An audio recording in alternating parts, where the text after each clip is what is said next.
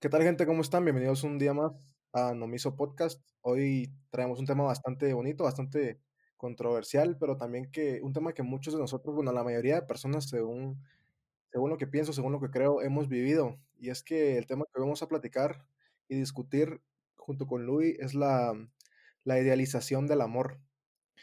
Como les digo, creo que casi cualquier persona en, este, en esta tierra ha amado de una u otra manera a una u otra persona alguna u otra edad. Entonces, va a ser un tema bastante bonito de discutir. Y para comenzar, quiero preguntarte, Luis, ¿qué es para ti amar? ¿Qué es para ti el amor? Uf, qué pregunta para comenzar. Eh, bueno, creo que igual hay que identificar que hay diferentes ramas del amor, por así decirlo. Está diferente el amor que tenemos por nuestra pareja, eh, que por, nos, por ejemplo, nuestra madre, eh, nuestros hermanos. Creo que es diferente el concepto o lo que se expresa del amor en ese sentido. Y enfocándolo directamente en el ámbito eh, de tu pareja eh, amorosa, o en este caso de la monogamia, eh, tendríamos que me, me pongo a pensar en una clase que tuvimos en, cuando estábamos en tercero básico en, eh, de filosofía, que estuvimos leyendo una parte del banquete de Platón, en donde de cierta manera Platón expone varias de las conversaciones que tuvo Sócrates, y una de ellas es precisamente sobre el amor, y la definen, eh, recuerdo, que como, como algo bastante racional, como el amor es el producto de, es, es egoísta, es el producto de, del, del, del hombre buscando eh, su dejar descendencia, dejar su, seguir su historia en este aspecto y, no está- y es más que todo un, beneficio personal, no un beneficio que se quiera extender hacia la, hacia la pareja. No estoy diciendo que esté de acuerdo con esa concepción, pero es, es interesante pues escuchar o analizar ese punto de vista como primer punto. Eh, entonces podemos identificar el amor de cierta manera como un amor, eh, como primera instancia, un amor egoísta, un amor que, que el amor se define como aquello que solo busca darme un beneficio personal eh, a través de estar con otra persona. Y de, de cierta manera podríamos incluir el hecho de buscar una, una, dejar descendencia, seguir mi historia a través del amor. correcto, sí. E- incluso algo curioso del, del, del banquete de Platón es que, bueno, ahí, como, como comentó Luis, en ese, en ese, en ese escrito de Platón, está Sócrates junto con varios eh, filósofos y cada filósofo expone para qué, para él qué es el amor. Y lo curioso es que un filósofo, no me acuerdo quién fue, pero eh, cuenta la historia, cuenta la leyenda que al principio de todo, los humanos tenían cuatro cabezas, no, perdón, dos cabezas, cuatro manos y cuatro piernas, pero eran muy poderosos, entonces los dioses, bueno, resumidamente, ¿verdad? Entonces los dioses los partieron por la mitad y, pero en ese, y quedamos así como estamos ahora, pero en ese principio eh, habían varios tipos de humanos. Eh, los que tenían, los que eran hombre-hombre, por decirlo de alguna forma, mujer-mujer y mujer-hombre. Y los únicos perfectos para los griegos eran los hombre-hombre.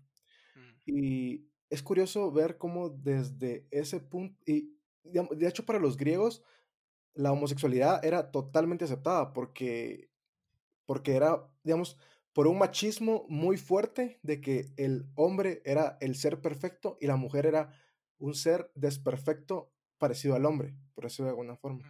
Sí, Eso sí. solo como, como dato curioso. Eh, pero con el tema del amor, fíjate que yo hace unos días cabal me encontraba hablando con un amigo acerca de esto, un muy buen amigo, y nos pusimos a platicar, a filosofar y a discutir qué es el amor.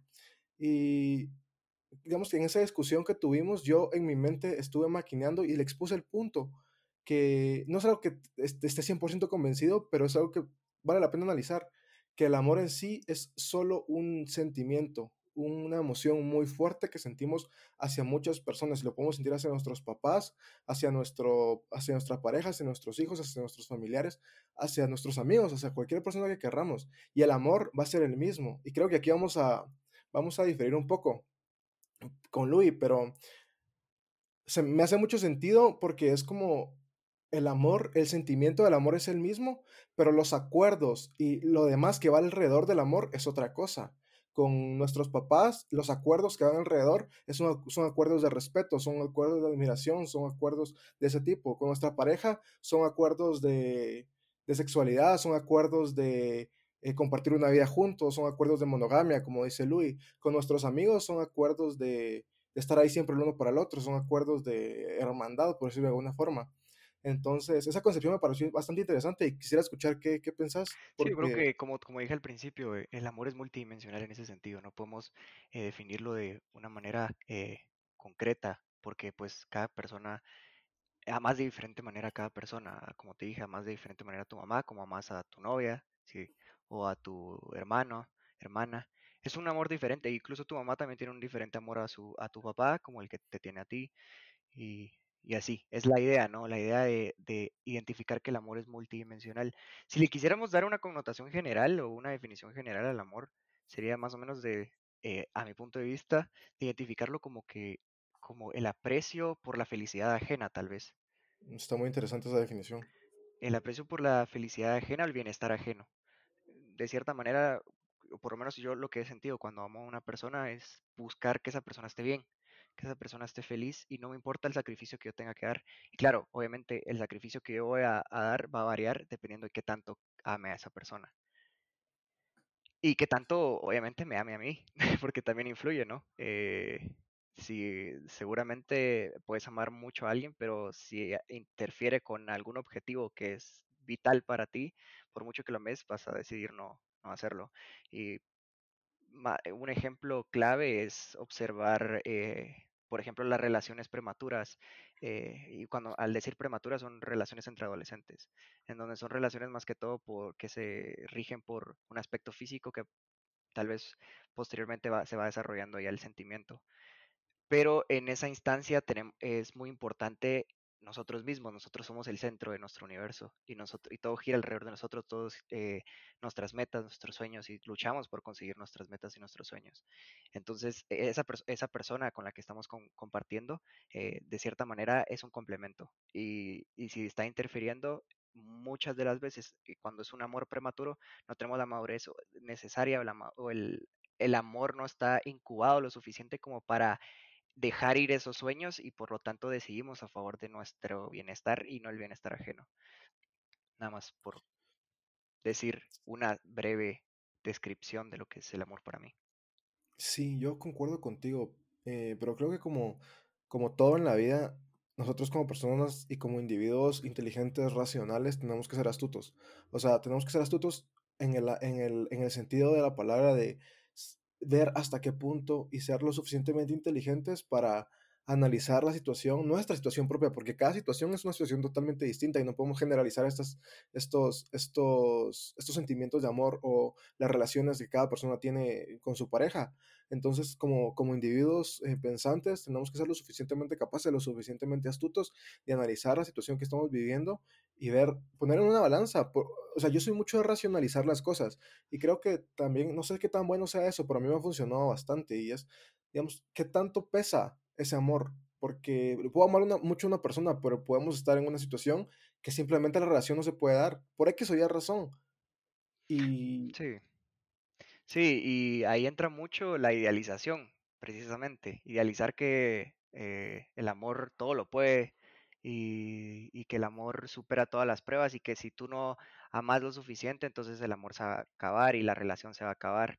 O que si no supera, si no supera todas las pruebas, no, era amor, de verdad. Exacto. Entonces yo creo que idealizar el amor de esa, de esa forma no es no es como decís, como decís vos, ser racional en todo, en el, al 100%. Y es que es bien complejo decir también que cuando amamos somos 100% racionales, porque el hecho de buscar el, el, bienestar ajeno por sobre el bienestar propio ya no es ser racional, porque te estás haciendo, por ejemplo, si estás en una relación tóxica y haces todo lo posible porque esa relación tóxica se mantenga, de cierta manera estás fomentando algo que te hace daño y estás actuando irracionalmente, si lo quieres ver de esa manera, porque no hay un beneficio, no estás buscando lo mejor para ti, te estás haciendo daño y solo lo estás manteniendo por, por simple, no, ¿cómo, ¿cómo, decirlo? Por simple sentimiento propio sin lógica. Sí, por simple ansiedad puede ser, pues la verdad, pueden haber muchos factores del por qué lo que, que, querrás ir manteniendo, pero no te está haciendo un bien, entonces no es una decisión racional. Pero ahí podríamos entrar a discusiones más profundas de preguntar realmente lo racional es solamente lo que te hace bien. Porque... Lo racional es aquello que te trae un beneficio en, este aspecto, en ese aspecto. Si, si te estás haciendo cosas o estás actuando de, de una manera irracional, estás haciendo cosas que te afectan a ti. Eso es, eh, por ejemplo, si tenés un vaso con agua y te estás muriendo de sed, lo racional es que te lo tomes y lo irracional es que lo tires, por ejemplo. Eso es una, esa es una irracionalidad. Ok, pero, o sea, ahí lo estás jugando simplemente por, o sea, solamente basado en tu bienestar propio, pero, o sea, digamos, si hi- hipotéticamente alguien te pone una pistola en la cabeza y te dice, o te mato a ti, o mato a 10 personas más, lo racional sería que te matara a ti, o, o no. No, eso sería, eso no sería, eso no sería, eso ya sería en términos morales, porque vos estás juzgando en términos morales, términos éticos, de que si esa persona cree que matar a los demás es más importante que su vida y es una, es algo bastante, ya entra en el término, en términos morales, no tanto en lo racional. Lo racional sería decirle, no, mata a las 10 personas y no me importan. Si al final de cuentas matar a esas Ahí 10 sí, personas no me hace nada a mí. Sí, no. eh, eh, lo racional no siempre es lo moral, pero sali- regresando al, al, al, sí, no, al quizá tema, en otro podcast discutimos esto, pero ah, es un, es un buen tema, pero regresando al tema de la, de la idealización del amor, hay un tema bastante importante o algo que está sucediendo ahora que es la, lo que promueven las redes sociales del amor. Y precisamente hay un, hay una persona clave que lo, que lo, que lo pone al rojo vivo, que es este Camilo Music, algo así se llama, creo. Sí, Camilo. Va, él sube a cada rato historias con su pareja, eh, Baluna creo que se llama, y hasta tiene un tatuaje de ella ahora, eso está viendo hace poco en Facebook y todo. Entonces toda la gente es como, ala, qué lindo, eso es el amor. Ala, si no tengo, si mi pareja no es así conmigo, si mi pareja No no tatúa mi nombre, no es amor, no, es que no me ama así como él. No, es que él es el hombre perfecto, el que ama perfectamente. Yo creo que eso es un grave error porque estamos definiendo el amor en términos de una sola pareja. Y como vos dijiste, el amor es, además de que es multidimensional, depende de cada contexto. Y esas dos personas viven en un mundo totalmente diferente al que vivimos nosotros, el, al día, a- a- al que vive el podría decir el 80% de la población, son dos personas que son famosas para empezar, que seguramente no tienen muchos problemas económicos, que seguramente no lidian con, con el- la cotidianidad de muchas personas independiente, independientemente de eso, también, pues mucha de su fama se debe a eso, ¿no? O sea, Sí, sí, sí, y es exacto. s- Además de que es un marketing, que después vamos a llegar a eso, pero al principio es identificar la situación en la que se está desenvolviendo el amor. Ellos están desenvolviendo el amor en una situación particular que es totalmente de ellos. Son dos personas famosas, hijas, hijos o hijas de famosos, eh, con un bienestar bastante aceptable, en donde, donde obviamente a pesar de que peleen, ellos no van a subir eso, pues no suben, sub- no suben videos peleando, eh, no suben videos em, no sé, teniendo problemas con los suegros, qué sé yo, ¿me entendés? Solo suben lo bonito del amor. Entonces la gente no comprende que el amor también está en las situaciones difíciles, en las situaciones donde, por ejemplo, no tenés, eh, me se me ocurre una pareja que están pasando por una crisis económica, el yo te apoyo, eh, ¿sabes qué? He visto fotos en Facebook donde hay parejas trabajando en Uber Eats juntos, o sea, ¿te das cuenta? Eso es amor, eso es amor también. Y la gente cree que el amor es solo, ay, me pongo una, una tatuaje, ah, me pongo, ah, salgo cantándole, eh, despertándola por la mañana, haciéndole serenata. ¿Y qué si la persona con la que estás no sabe cantar? ¿Y qué si la persona con la que estás lo que sabe es dibujar? ¿Y qué si la persona con la que estás lo que sabe es hacer, eh, trabajar duro para sacar adelante a su familia? O, o que es, le cuesta expresarse y, y entonces no es amor por eso. Entonces yo creo que es un Estás cuando basamos nuestro concepto de amor en una idealización o en un marketing eh, de Instagram, por así decirlo, un marketing de las redes sociales de una sola pareja en concreto, estamos dejando ir bastantes, eh, bastantes variables que definen también el amor y que para, a mi criterio, son mucho más importantes que las que se exponen en, en ese, eh, a través de estos eh, sujetos, estas parejas idealizadas. Sí, concuerdo contigo en casi todo. El único que no concuerdo es que, pues, no sabemos la situación que ellos tienen. O sea, puede, a, a percepción nuestra puede parecer que es muy, es muy privilegiada su situación. Y muy probablemente sí, pero no podemos, o sea, siento yo que no podemos afirmar al 100% que, que viven en una situación de total privilegio cuando no lo sabemos. No, no, no, no, no, no, mi idea no era decir que vivían en un privilegio absoluto, sino era contrastar las realidades Sí, que sí. tienen las personas Y que obviamente el contexto en el que se desarrollan las relaciones influye. Si tú tenés un trabajo en el que ganas salario mínimo, vas a estar más ocupado trabajando que dedicándole tiempo a tu familia, así de simple, y que dedicándole tiempo a tu relación. Y que si sos un cantante que pasas la mayoría del tiempo, eh, pues tal vez no tenés, no, no sé qué tanto tiempo, tiempo, tiempo libre tenga esta persona, pero seguramente tiene más que una persona del normal, por así decirlo. que estar en un Sí, trabajo normal. sí, estoy de acuerdo contigo. Y más que todo en esta idea de que tendemos a ver solo lo bueno. Es que además las redes sociales son así, o sea, cualquier persona que esté tratando de venderte algo por redes, por redes sociales va a tratar de mostrar solo su mejor lado, pues, y son, o sea, su mejor lado respecto a lo que te está vendiendo. Las personas que, que venden, por ejemplo, cursos para fitness, se me ocurre por alguna forma, o sea, no te van a mostrar Un gordo, cuando, pues, ajá, o, ¿me entendés? O sea, o quizá algún familiar que tienen no está tan fit o algo así, no sé, quizá ya me estoy metiendo mucho, mucho Sí, quizá, quizá, pero em, realmente no te van a mostrar las cosas malas porque eso pues les quitaría lo que están pre- predicando, lo que están diciendo, lo que te están a fin de cuentas vendiendo. Y, y en el, y en temas de amor específicamente es todavía más complicado porque pues, realmente yo, mi, mi punto muy personal de vista es que en, en el amor se basa todo y cuando no, no logramos comprender bien lo que el amor significa y nos dejamos llevar por definiciones de amor externas, idealizadas, podemos, lo, es muy probable que después tendamos a nosotros a querer llegar a ese punto y como no podemos, porque nuestra situación, como, dices, como decís vos, no es la misma, como nuestra, situ- estamos en circunstancias diferentes, no vamos a llegar y nos vamos a sentir muy mal porque no llegamos y pensamos que el amor no es para nosotros o que no podemos amar o que no nos pueden amar o cosas por el estilo. Entonces, es complicado y más con este tema, por todo, por todo esto que estoy, que estoy comentando.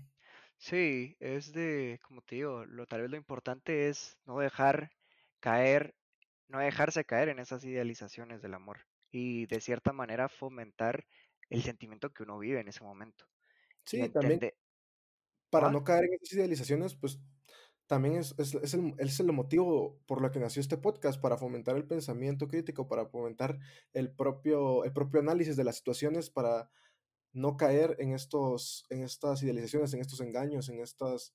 eh, yo quisiera llegar a ese punto, porque muy probablemente hasta sea más real el amor que tú tenés por tu pareja que, que alguien que lo está mostrando tanto lo, lo tenga, ¿no? Exacto, sí, sí, sí, sí, es la idea esa de, de querer mostrar todo en las redes sociales como que es perfecto y realmente no, ahí no, la perfección, en esa perfección idealizada no está la esencia de lo que es, de lo que son las cosas muchas veces.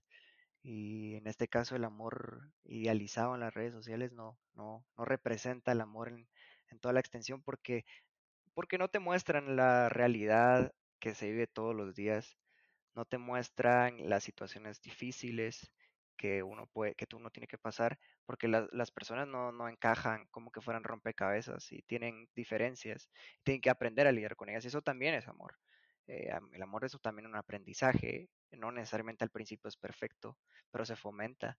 Tampoco tiene que ser perfecto, o sea, Exacto, no tiene que ¿quién ser perfecto, tiene que ser ser a su manera.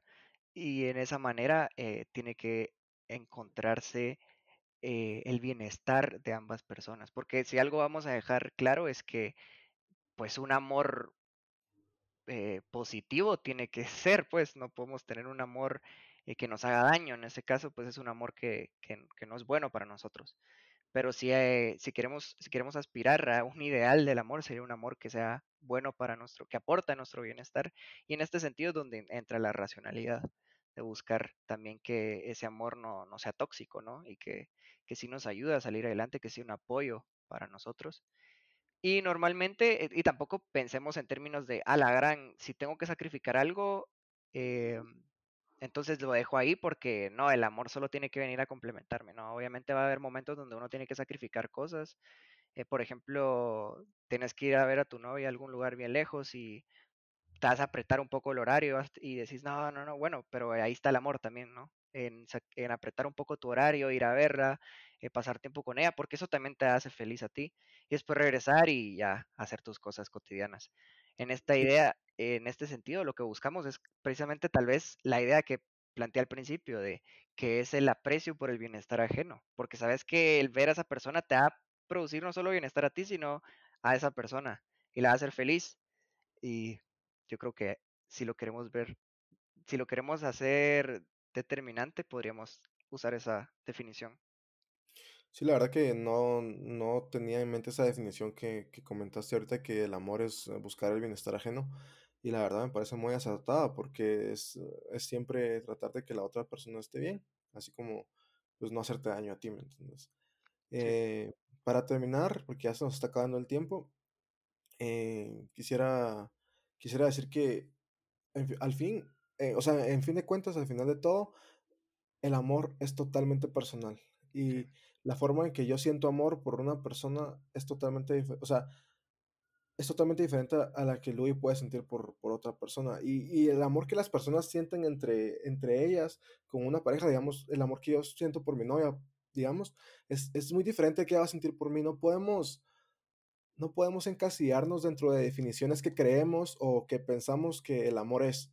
Y tampoco podemos limitar a la otra persona a demostrarnos amor solamente mediante las cosas que nosotros pensamos que es amor porque realmente el amor es individual, de cada persona es, es, es, es pura- mera- meramente subjetivo, pero es una entrega, es una entrega total y es un, es siempre buscar el bienestar de otro, como dice Luis. Entonces, pues yo creo que vamos terminando. No sé si querés decir algo más. Sí, solo que tal vez si tratando de definirlo en términos objetivos, pues sería la, la definición que, que planteamos ahí.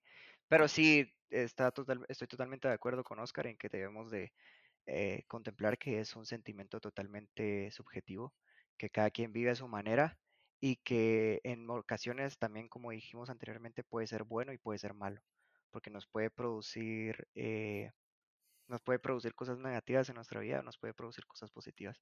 Y amar con la cabeza sería que esas cosas fueran positivas. Así que nada más para que lo tengamos en mente y eso es todo. Bueno, gracias, nos vemos en el siguiente episodio.